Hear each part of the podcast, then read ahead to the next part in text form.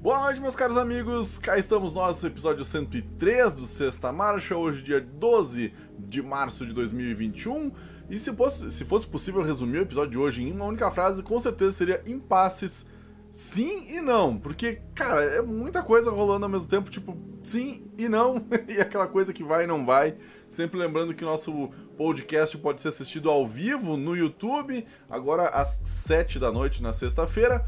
Por isso, sexta marcha, e já vamos dar início então com a nossa primeira notinha da noite, meus caros amigos. Clube Veteranos Club Sport Cup, a nossa digníssima live de segunda-feira, onde o show que me acompanha está indo para a etapa final agora, na próxima segunda-feira, e vai ser na pista da Alemanha, em Nürburgring GP, aquele circuito circuito mesmo, né? Não é o Nordschleife, não é o Anel Norte, que todo mundo está acostumado, que por sinal apareceu na nossa live de Gran Turismo 5 ontem. Vai ser o circuito mesmo, a final, e depois vai ter mais uma etapa especial na outra segunda-feira, aí sim, para o pessoal poder ver os sete melhores da primeira divisão, né, da, do grupo A, e os sete melhores do grupo B, que estão correndo no domingo, com o nome de Tom fazendo a transmissão aqui no YouTube diretamente para o Veteranos. E o mais legal aqui de estar acompanhando isso foi que a gente conseguiu ver até um strike nessa corrida de segunda-feira em Red Bull Ring. Foi uma, uma corrida bem puxada, o André Han conseguiu vencer e com isso ele se colocou mais perto do Lecusco, apenas 10 pontinhos aí para tentar tomar a pontuação do Lecusco, mas a última etapa em Nürburgring vai ser uma etapa realmente mais emocionante porque não vai ter mais lastro, né? Todo mundo vai estar com 400 cavalos e sem peso, vai estar com peso estoque dos seus digníssimos Porsches. Então, vai ser divertido de ver os carrinhos aí do grupo 4 vai, estar, vai ser basicamente na base do piloto mesmo, né? Não vai ter nada de vantagem em relação ao lastro, como a gente estava vendo, por exemplo, agora em Red Bull Ring, na etapa 7, o Lecusco sofrendo com o carro. A gente viu também aí ah, o Massafelli tentando se recuperar da pancada que ele acabou levando no strike ali, destruiu com a prova dele. O Cuevas também estava envolvido, envolvido naquele mesmo acidente. E o Cuevas está na posição número 2 aí do campeonato, apenas 9 pontinhos, né? Um ponto a mais do que o André Han na segunda colocação aí. Então o Cuevas, todo mundo está muito perto. Eu acho que o Lecusco com 169 pontos na primeira colocação do grupo A, Cuevas com 160 pontos, apenas 9 pontinhos na, na, segunda posição do grupo A, e depois ainda vem o André Ran com 159 pontos, ou seja, o pessoal está muito perto. Deu certo a estratégia do pessoal do veterano no sentido de fazer com que todo mundo se juntasse na pista. A gente está percebendo que o Lecusco não conseguiu abrir. Aliás, ele abriu muita distância muito rápido no começo do campeonato e depois ele foi literalmente perdendo essa vantagem etapa após etapa até chegar no ponto em que nós estamos agora. Aqui na penúltima etapa, ele é só 9 pontos em relação ao segundo colocado. E poderia ter sido pior, hein, amigos? Eu acho que se o Cuevas não tivesse sofrido aquele impacto lá, ser levado para fora da pista ah, naquele strike que rolou, provavelmente ele poderia ter talvez aí galgado uns pontinhos extras, cara, e realmente ia fazer uma diferença para ele ali para tentar até mesmo buscar o Lecusco. Vamos ver, vamos ver como é que vai se comportar aí essa questão. Mas, cara, eu acho que vai ficar muito legal mesmo. Porque, convenhamos, a gente vai ver então aí uma disputa emocionante na próxima segunda-feira, às nove da noite. Vai eh, Showwork e eu a, a, fazendo a transmissão aqui no canal Game Over da Veteranos Club Sport Cup, etapa 8, etapa final em Nürburgring. Me acompanhem. Depois disso, meus amigos, nós temos na terça-feira os nossos hacks agora de Tourist Truth, mais exatamente o Vision Tourist Truth, primeiro ato, o disco 2 aí a gente fez, teve algumas pistas, faltou algumas pistas, então tem mais coisa para rolar ainda depois.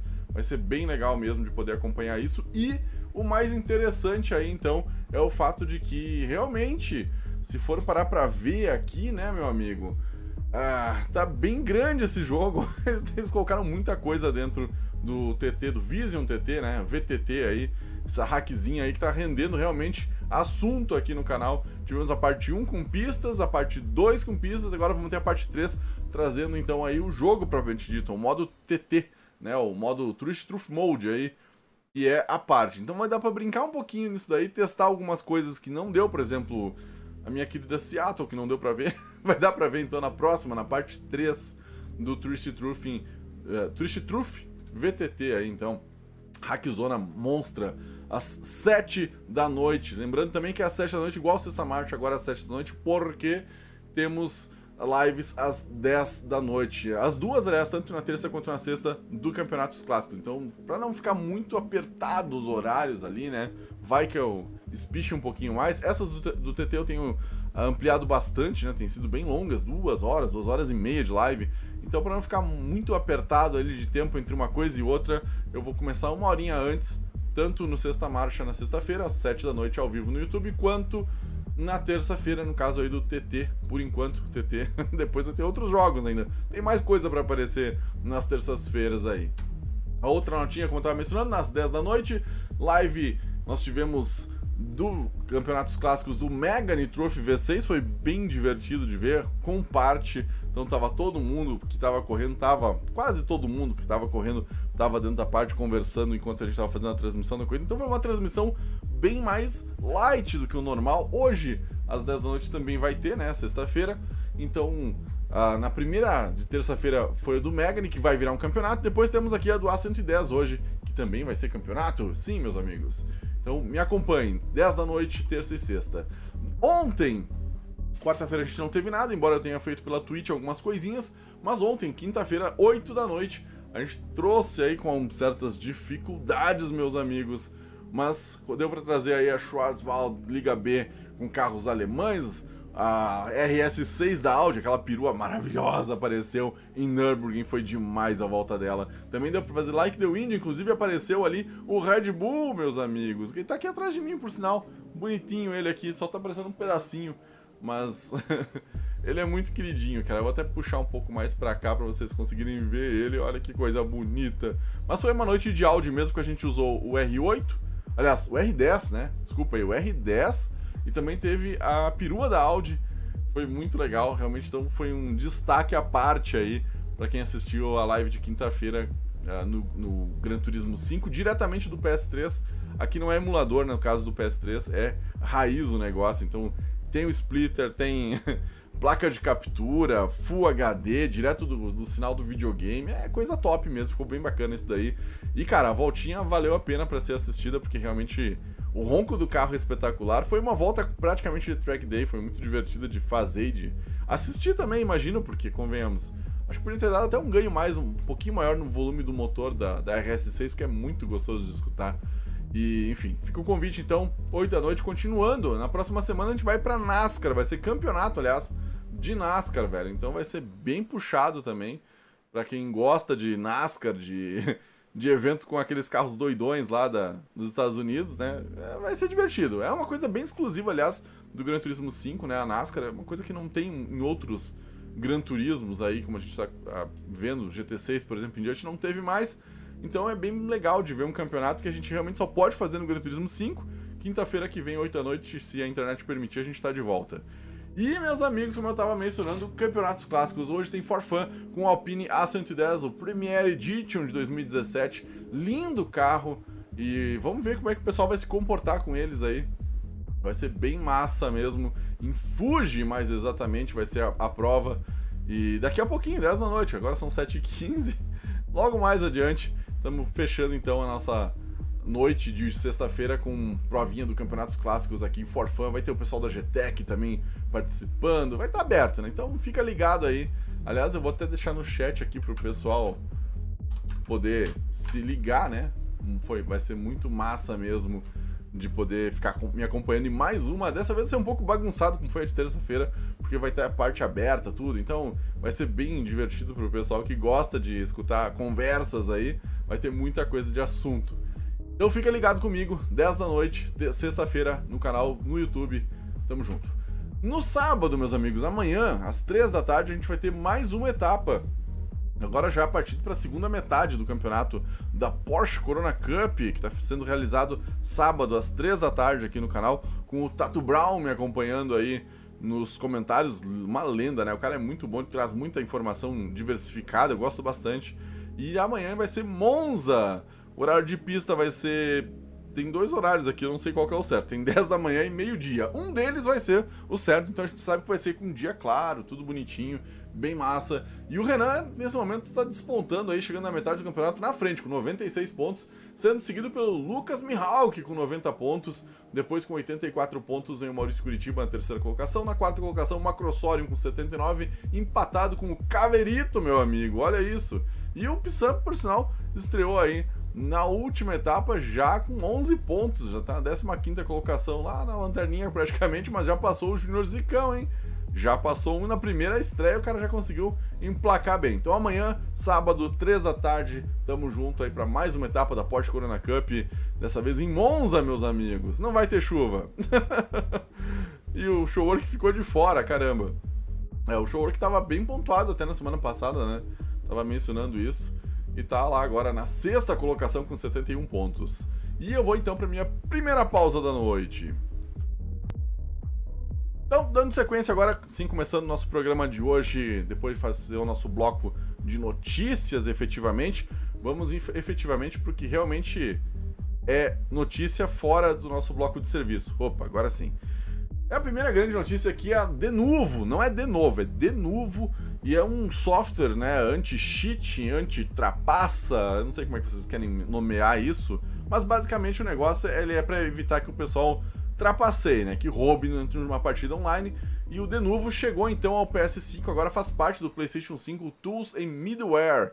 Mas ele não roda no aparelho, tá? Ele roda, uh, pelo que eu entendi, no servidor do jogo online. Ele fica uma camada entre o, o servidor e o jogador, ele fica ali no, no meio termo, justamente para poder dar essa apanhada. E o pessoal eu vi que teve gente que achou legal, porque pode ser que elimine o pessoal que faz cheat nos jogos, que é horrível. Convemos, a coisa mais desagradável que tu pode ter num jogo online é alguém te vencendo porque tá roubando na cara dura, né? E aí é meio complicado, mas por outro lado, eu vi gente reclamando aí que vai dar ruim pro PS5, porque no PC, onde esse negócio tá bem mais estruturado, né? Já tem mais de mil jogos sendo apoiados justamente pelo Denuvo aí como forma de uh, bloqueio, no caso, para evitar que o pessoal fique estragando né, os jogos aí online. Basicamente, então, esse ecossistema da Denuvo, ele meio que mata o desempenho do sistema. Então, o pessoal está reclamando aí que mesmo no PC, por exemplo, a coisa pode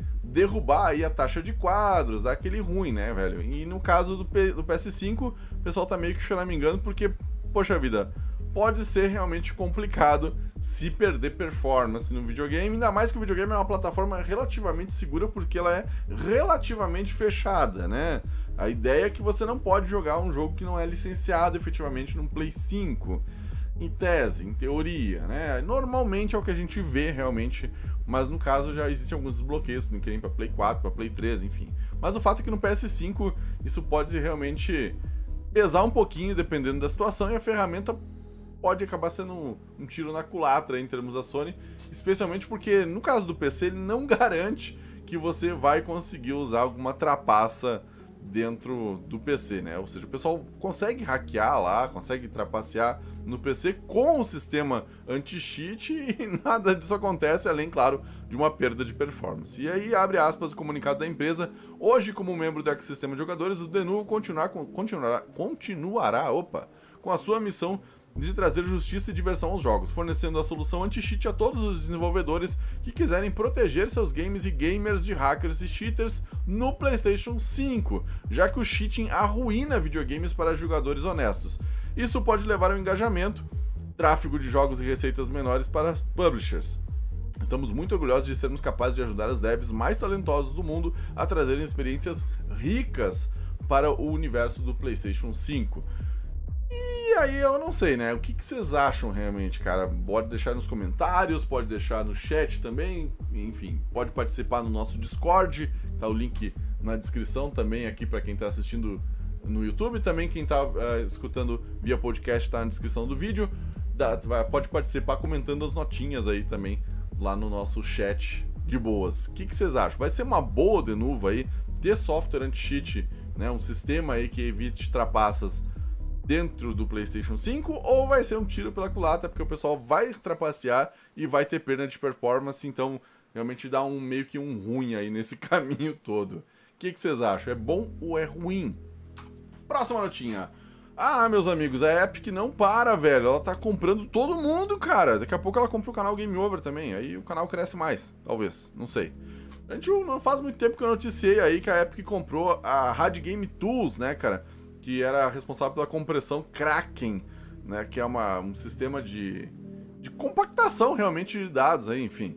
E agora mais uma empresa foi comprada pela Epic. Maravilha, hein? A Capturing Reality foi comprada, então aí se juntou a Epic Games e vai estar incorporada a Unreal Engine 5 para fazer varreduras de fotogramas, né, cara? Aliás, como é que é o termo mais adequado aqui? Eu é... perdi o nome do negócio aqui. Fotogrametria. Opa, olha só o nome do negócio. Que é basicamente uma varredura 3D em que você pega com o teu telefone celular, por exemplo, ou câmeras, ou o que for, e faz várias fotos, várias fotos de todo o lado do objeto, e aí o software deles consegue transformar esse montão de fotos, já que ele entende, né, pela posição, enfim, pelo eh, sistema de giroscópio do aparelho, ele consegue entender qual é o objeto que está sendo escaneado para ser transformado em 3D. Quanto mais fotos, melhor a resolução final, já que vai ter mais informações, mais detalhes e a capacidade de resolução de varredura é até 8K. E a ideia da Unreal, pelo menos aí da Epic, é tornar mais barato esse sistema de conversão, né, de, de vetorização de imagem, de varredura 3D através de fotogrametria de alta qualidade, né? Inclusive, ela já vai estar tá utilizando isso nos próximos títulos, usando a Unreal Engine 5. Já vai estar tá disponível aí para o pessoal, obviamente com um preço à parte, mas já vai ter aí um, um esqueminha então para o pessoal poder converter objetos em 3D, né, cara? Para poder já ficar uma coisa já mais rápida, mais ágil. E a intenção, pelo menos, da, da, da Epic é baratear essa tecnologia ao longo do tempo. Então, à medida que o tempo for passando, que as coisas forem se desenrolando, eles vão barateando o custo desse negócio, de modo que pequenos desenvolvedores possam estar tá utilizando a Capturing Reality aí com um, um, certo baixo custo, por assim dizer, ao longo dos anos. O que é interessante, porque pode baratear um sistema de modelo 3D fotorrealista, né, que pode ser desenvolvido, aliás, em instantes, segundo eles, e vai continuar, obviamente, a apoiar e desenvolver parceiros em setores como jogos, efeitos visuais, filmes, levantamentos, arquiteturas, engenharia, construção e patrimônio cultural. O sistema é tão bala, velho, que ele consegue usar, por exemplo, uma câmera de um drone para poder fazer um esquema desses, poder gerar malhas de alta qualidade, em alta velocidade, com altíssima resolução, que só fica devendo, obviamente, né, a questão de varredura a laser, que por sinal é a que o Gran Turismo usa para poder mapear as pistas. Olha que legal. No caso do GT, eles usam a laser mesmo. Mas no caso aqui, vocês podem estar utilizando, aliás, não precisa nem ter um super computador, porque ele é feito num servidor.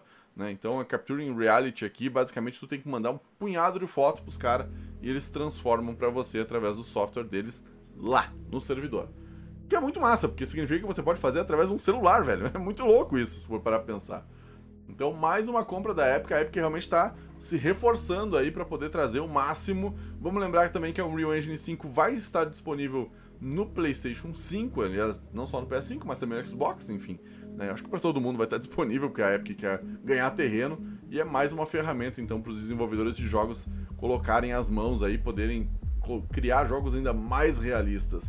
Próxima notinha, nona notinha. Meus amigos, vocês estão vendo aqui um estacionamento em Camaçari, na Bahia na fábrica da Ford. Para quem tá vendo as fotos aqui no YouTube, no caso, né? A gente tá tendo a notícia de que a Ford vai destruir 900 unidades inacabadas de K, K Sedan e EcoSport. Eles tinham as, as carrocerias prontas ali que estavam na linha de produção. Como eles não vão ser produzidos, esses 900 modelos, aí, 900 unidades, então eles realmente estão metendo a bica. Estão destruindo eles ali, né? E estão transformando como sucata e sendo vendido como sucata, por sinal. Então o negócio fica bem interessante aí para quem pensou que talvez, né, vai que pudesse salvar alguma coisa lá da fábrica, é, acho que não. Eu me lembro, aliás, que a TVR tinha um esquema desses, né? De poder. A fábrica da TVR estava abandonada e tinha carcaça dos carros lá que eles estavam trabalhando. Tinha bastante coisa lá dentro. No caso da Ford em Camaçaria, a fábrica é moderna, tem capacidade de produzir 300 mil carros ano, que é muita coisa, velho. Mas o lance todo é que, como eles descontinuaram a planta, né, de Camaçari na Bahia, aí eles resolveram então finalizar realmente com o negócio, zerar a fábrica e estão acabando, né, fazendo sucata dos modelos. Eu fiz uma sequência de fotos bem legais aqui para quem tá assistindo no YouTube. Ficou bem interessante mesmo. São muitos, né, cara? Imagina 900 carrocerias de carro sendo esmagada. É, não é pouca coisa, velho. É muita coisa, realmente. E vamos lembrar que além da fábrica da Bahia também tem em São Paulo, né? E de acordo com a notícia aqui, os acordos trabalhistas vão até maio em Camaçari e dezembro em Taubaté, em São Paulo. Depois disso é o fechamento definitivo, tanto de uma quanto de outra. E, bom, a surpresa mesmo é que só que a Ford realmente eliminou esse negócio. Então, para quem tinha capacidade de produzir 300 mil carros, 900 não é lá muita coisa também, né? Vamos combinar. Ford tinha capacidade bem grande na fábrica aí. Mas agora já virou história. Hum. Próxima notinha. Bethesda e Xbox, meus amigos. Essa notícia aqui é meio ruim, na verdade, para quem não tá no lado verde da força, especialmente no PlayStation, né?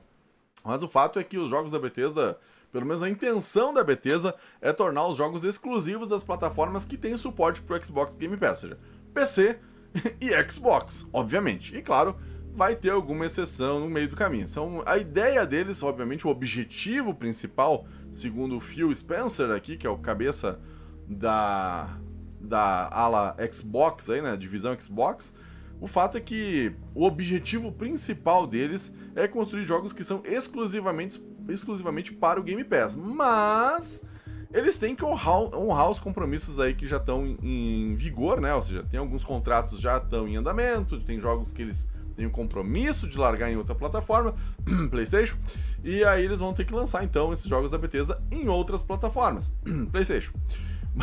Mas, né, obviamente algumas outras franquias também vai continuar sendo enviada para não só para o PlayStation, mas para qualquer outra plataforma. Então, alguns títulos selecionados vão ser realmente quase que para todo mundo, outros vão ser fechados para Xbox e alguns ser temporariamente para algumas outras empresas, depois disso vão ser descontinuados em versões futuras. A ideia, pelo menos aqui, segundo o Phil Spencer, é que o negócio vai fechar um pouco mais a Bethesda vai começar a trabalhar mais para a Microsoft realmente, já que é uma empresa do grupo Xbox agora, né? Não faz muito sentido ela trabalhar lançando jogo para PlayStation. Mas o fato aqui é que vai ter uma certa exclusividade sim. E, cara, eles não estão brincando mesmo, né? Se você é consumidor Xbox, saiba que isso, a compra da Bethesda é sobre integrar, integ, entregar grandes jogos exclusivos que estarão disponíveis em plataformas onde o Xbox Game Pass já existe diz o Phil Spencer. Então o chefão falou, tá falado, meu irmão. Né, a Bethesda vai ser mais verdinha daqui para frente. E não é verdinha de dólar, é verdinha de Xbox mesmo. Enfim, décima primeira notinha. Falando ainda do Xbox, olha só que massa, cara. O Xbox Game Pass está contando com 534 jogos disponíveis aí ao longo do serviço em todas as plataformas, obviamente juntando todas as plataformas. Então tem Xbox, tem PC e tem xCloud. Tem jogo que aparece numa não aparece na outra, juntando tudo, fazendo um bolo total aí. São 534. Desses aí, 20 entraram pela Bethesda essa semana, né? Então tá lá Doom, Elder Scrolls, Rage 2, Dishon Dishonored, Prey, The Evil Within e outros jogos aí, né, que estão na mãozinha da Bethesda meio indiretamente. É, acabou que estão disponíveis para jogar através do Game Pass. Então o cara paga só assinatura e tem uma porrada de jogo, 20 deles só da Bethesda, ao total 534 jogos. Cara, é uma biblioteca considerável, vai. Mais um passinho aí nesse negócio, velho. Tu pode jogar um jogo por dia no Xbox Game Pass, todos os dias um jogo novo. E você não vai terminar tudo, né? Um ano é 365, cara, olha. Um ano e meio. Um ano e meio, né? 535 dá um ano e meio. Então é bastante coisa mesmo, realmente. E eu vou para minha segunda pausa. Muito bem, vamos dar sequência? Vamos dar sequência. Notinha número 12, Kawabanga, meu amigo. É, it's pizza time. Quem lembra essa? Ó, eu vi que eu tenho um luminoso lá atrás escrito Koa. de Kawabanga. Cara, as Tartarugas Ninjas, velho, tem um jogo novo anunciado, mas o grande legal aqui é que a Vingança do Destruidor é um jogo no estilo clássico. Clássico no sentido lá do Nintendinho, do Super Nintendo, que foi a época que eu joguei Tartaruga Ninja, diga-se, depois disso eu não joguei mais, não sei nem como é que é os jogos dela depois disso, mas o fato é que eles estão, agora que faz parte da Nickelodeon, aliás, a Netflix tem um, um um negócio bem legal sobre a questão das tartarugas ninjas, né? Uh, de marcas que marcaram a infância, né? Brinquedos que marcaram a infância. E tinha justamente das tartarugas ninjas num episódio. E aí fala sobre a venda dos direitos dela, passou para outras empresas, enfim. E aí meio que ele perdeu o rumo, vamos dizer assim, né? As tartarugas ficaram meio perdidas. E agora, depois de muito tempo esquecidas, coitadas das tartarugas ninjas. Aliás, saiu o Tartarugas 4 remake lá na época do Play 3, se não me engano. Nunca consegui baixar, porque acho que nunca chegou na PS Store brasileira esse jogo, infelizmente. Né? Mas o fato é que o Teenage Mutant Ninja Turtles Shredder's Revenge, né? o Tartarugas Ninja Vingança do Destruidor, vai ser um beat up estilo clássico, bem como era realmente na década de 80 e 90, no auge das, das Tartarugas Ninjas, né? inclusive com abertura muito estilo anos 90 do desenho e do jogo do Super Nintendo, aliás, né? E o fato é que vai ser então um beat up em estilo pixelado, né, cara? Pixelizado, opa.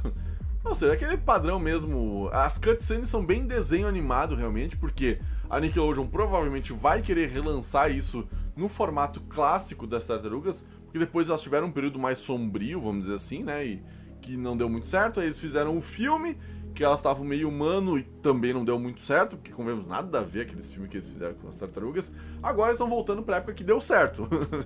Ou seja, os anos 80, né? Finalzinho dos anos 80, as tartarugas estavam no auge delas e agora então Donatello, Michelangelo, Rafael e Leonardo vão voltar para meter a porrada no destruidor mais uma vez e o mais legal aqui é que quem tá fazendo esse jogo, quem tá desenvolvendo ele, mesmo estilo do jogo do Super Nintendo, por sinal, é o mesmo pessoal que re reviveu aí, né? Que trouxe de volta à vida Streets of Rage 4, que é um baita jogo também, vamos combinar.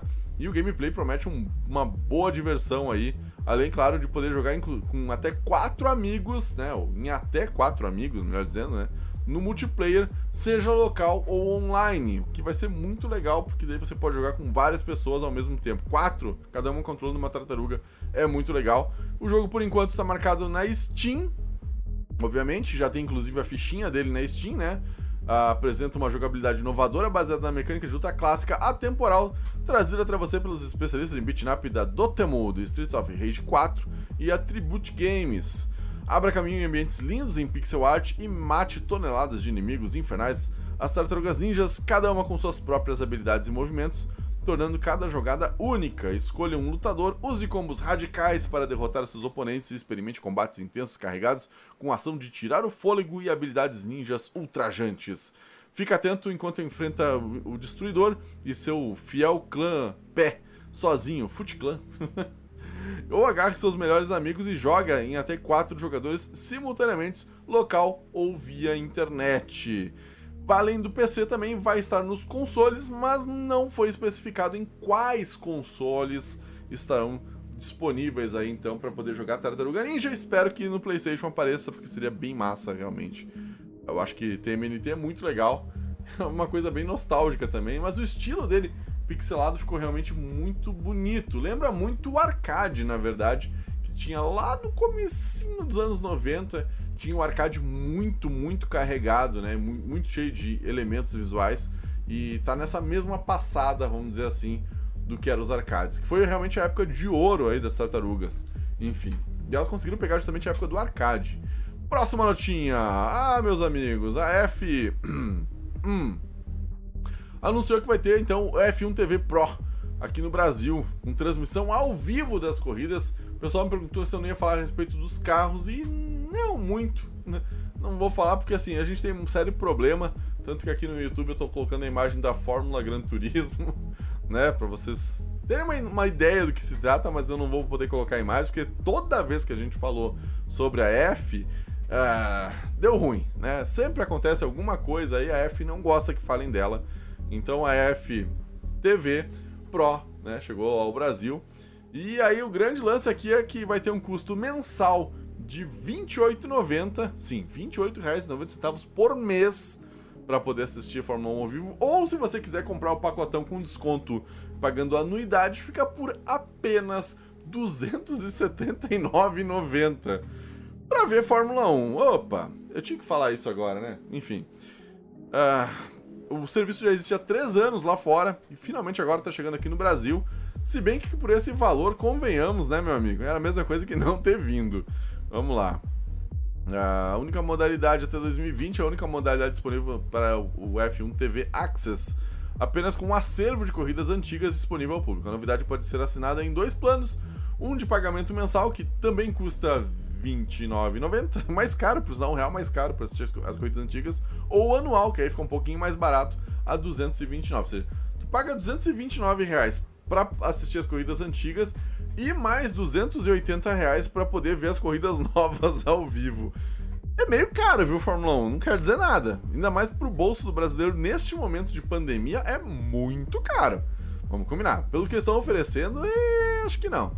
Né, o lançamento aconteceu na terça-feira, dia 9 de março, e em parceria com o pessoal do Grande Prêmio, a Fórmula 1 deu um desconto aí para quem estava assinando o anual e aí baixou o valor para quem estava assistindo a página através de um link, né, o pessoal que está no grandepremio.com.br, baixava o valor para R$ 171,75 e a promoção vai até dia 14 de março, então sim, se você gosta de Fórmula 1, quer assinar, quer pagar 172 reais, aliás, 172 não, 171 com 75, dá uma passada então lá, procura a notícia no grandepremio.com.br a respeito do digníssimo appzinho aqui da, da Fórmula 1 para poder assistir as corridas ao vivo e é isso aí, meu irmão.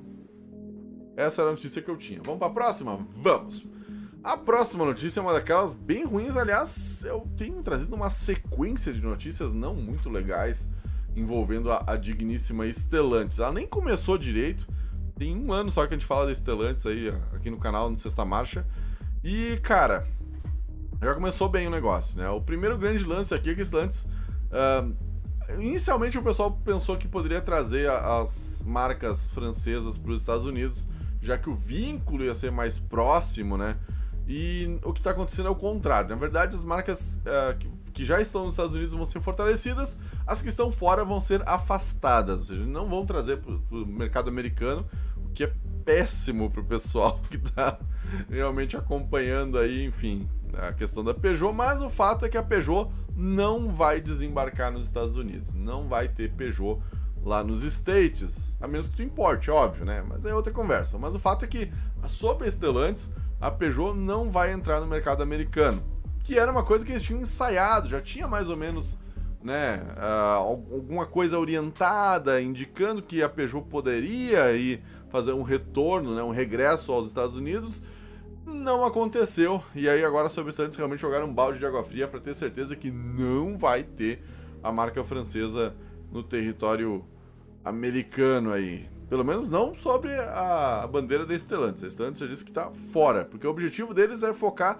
nas marcas já existentes. Uma das marcas que estão existentes lá, por sinal, é justamente o fato da Alfa Romeo, cara. Que por sinal recebeu o cara que supostamente ia ser, né, o Larry Dominic, que era o cara que estava já tratando aí, fazendo as tratativas do retorno da Peugeot para os Estados Unidos desde 2017. Arrancaram o cara fora e passaram ele então para chefe norte-americano da Alfa Romeo. A Alfa está desde 2008 lá, agora bem fraca por sinal. Desde 2017 mais ou menos ela começou a aparecer um pouquinho mais e agora então realmente ela tem tudo realmente para ser uma das poucas marcas, no caso da marca italiana Alfa Romeo, a, aparecer com mais vigor aí no território americano. Na questão dos Estados Unidos em relação à Peugeot, algumas unidades do 508 Sedan foram importadas em 2019, inclusive foram exibidas, né? Mas que demonstravam uma certa intenção de trazer a marca, mas pelo visto já era, cara, já ficou pelo caminho e não vai ter nenhum carro francês novo com o emblema da Peugeot. Mas em compensação, vai ter mais Alfa Romeo para quem gosta de Alfa Romeo lá nos States. Opa. Próxima notinha. Aliás, penúltima notinha da noite, ainda falando da Stellantis. Segundo a própria Stellantis, olha só que legal, a Fiat, a Jeep e a Peugeot, de novo a Peugeot, né, vão abandonar os motores a combustão até 2025. Não vai ter mais Peugeot com motor a gasolina, diesel, enfim depois de 2025. O modelo 2026 é só elétrico, pelo menos é a intenção da Stellantis em relação a essas marcas citadas, né? Fiat, Jeep e Peugeot. Então os Jeepão aí vão ser tudo Jeepão elétrico agora, não vai ter mais Jeep a V8 a gasolina, diesel, nada disso. Né? Então o grande lance é que a a Stellantis, que agora é, é a FCA, né? Fiat Chrysler, mais a PSA, a Peugeot Citroën, mais uma pinca de marca. É muita marca envolvida aqui.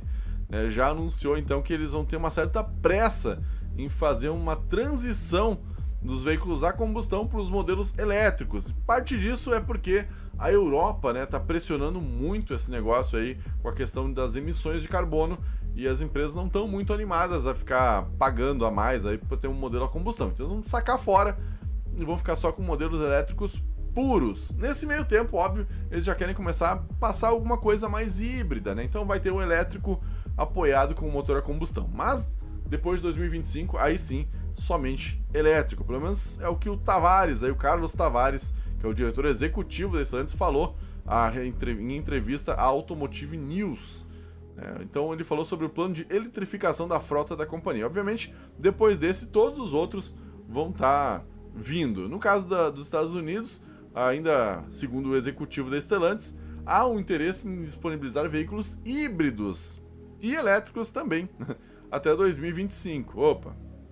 É, obviamente, essa proposta vai ser aplicada a todos os modelos das 14 marcas que fazem parte do grupo Stellantis. Então não é pouca coisa é bem grande, realmente. E eles ele está desafiando os engenheiros a melhorar a capacidade de armazenamento das baterias e as, em as razões de eficiência dos motores elétricos, transmissão e aerodinâmica. Então o negócio está realmente bombando. Um dos modelos, por exemplo, aí que vai ser elétrico, segundo eles, vai ser o Peugeot 3008 né, que está sendo previsto para ser lançado em 2023. O SUV tem capacidade de 600 km de autonomia com baterias de 100 kWh. Bastante autonomia, 600, realmente. E, obviamente, eles estão expandindo cada vez mais, porque esse é o objetivo desses elétricos. Agora, o futuro é elétrico. Notinha 16, a última grande notinha dessa noite. Essa semana eu vi, por sinal, ali a prévia, né? Do que seria a história em quadrinhos aí do God of War, né? A prequel aí, mas exatamente, do que seria entre o God of War 3 e o God of War 4. Eu já tinha falado isso em outro, um outro Sexta Marcha anteriormente, mas o fato é que realmente agora vai ter um quadrinhos, inclusive com o emblema da Dark Horse, cara, que é uma lenda aí em termos de quadrinhos. E esse quadrinho vai mostrar a história então do, do Kratos desolado. Aliás, as primeiras 22 páginas que tem ali que já divulgaram são bem intensas realmente nesse sentido do Kratos bem para baixo realmente, né? Bem arrebentado, triste, querendo se livrar da, da espada dele lá. Então, vai contar muito a respeito das Blade of Chaos, né, cara? As espadas do caos que ele usa. Que, que é justamente o símbolo do God of War, basicamente. Não, não o Kratos, eu acho que a espada é o símbolo daquele jogo. Totalmente. Enfim. Né? Então, quando chegou no, no, PlayStation 4 com God of War novo, né? Que agora é a, a, trilogia nova vai ser as terras nórdicas ali. Eu acho que a coisa mudou um pouco de figura. Eles estão meio que querendo matar o Kratos mesmo. Agora sim, eles querem literalmente dar descanso pro Kratos, né, cara? E o quadrinho mostra aí um Kratos desolado, perseguido pela maldição da imortalidade com sentimentos de solidão, sonolência e condenação. Além, que, além de ele ficar se castigando o tempo inteiro, né, cara?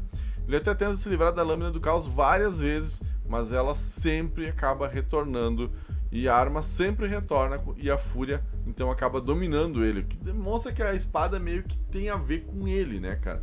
A espada em si é ele, basicamente. Como é Red Praxe, o deus da guerra segura suas lâminas pronto para derrotar os inimigos.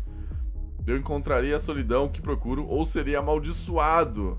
E aí tem o comecinho da história, por sinal, né, que os caras liberaram várias páginas aqui bem legais Realmente vale a pena dar uma procurada em God of War Fallen God, mais exatamente, né? O Deus Caído. Né? Que vai responder a principal dúvida de todo mundo. Como é que o Kratos foi parar na mitologia nórdica, né, cara? O mais legal, aliás, já fazendo um spoiler, porque convenhamos, se você não viu até agora, não vai fazer muita diferença esse pequeno trecho, é que o Kratos não foi diretamente para a parte nórdica ali, né, cara? Ele, ele, fez um caminho todo longo, passou por outros lugares, então dá a entender que poderia ter outros God of War nesse meio tempo, que abre uma brecha bem interessante a nível de futuro, porque pode ser que tenha um God of War em outra mitologia que não a nórdica e não a grega. Então o negócio realmente vai ser bem legal nesse sentido, porque eles já deram uma pista nesse meio tempo Inclusive, ele não, não menciona a questão de tempo, né? O quanto tempo está envolvido essa questão. Então, os, os acontecimentos entre o God of War 3 e o God of War do PlayStation 4, eles são realmente. A, a, questão de tempo entre eles não é muito definida. Só se sabe que passou muito tempo. Tanto que o, o Kratos está bem velhusco, né? Na, na versão nova do God of War ainda. Que já não é tão nova assim, porque o jogo é de 2018, eu ainda não joguei, mas ele tá lá na biblioteca do PS Plus Collection, né? Pro PlayStation 5. Então um dia, quando chegar um Play 5, aí eu vou jogar. e é isso, meus amigos. Esse foi o nosso Sexta Marcha de hoje. Eu vou encerrando por aqui, basicamente, vou deixando meu agradecimento aos membros do canal. Lembrando aí que nós temos o Takiguchi agora como novo membro do canal, então sim, você pode se tornar membro também por apenas R$ 2,99 por mês. Dá essa força, também pode participar do nosso Discord aqui do ladinho. Para quem usa QR Code tá bem facinho, quem não usa tem um link também que tá ah, fixado no chat, tá na descrição do vídeo e também tem muita opção para poder acessar o Discord, cara, convenhamos. Acessa no PC, acessa no celular, é muito, muito prático. Então participe comigo. Deixando meu muito, muito, muito obrigado a todo mundo que participa comigo aqui como membro do canal Game Over. E esse era o Sexta Marcha de hoje, beleza? Então, valeu, fui!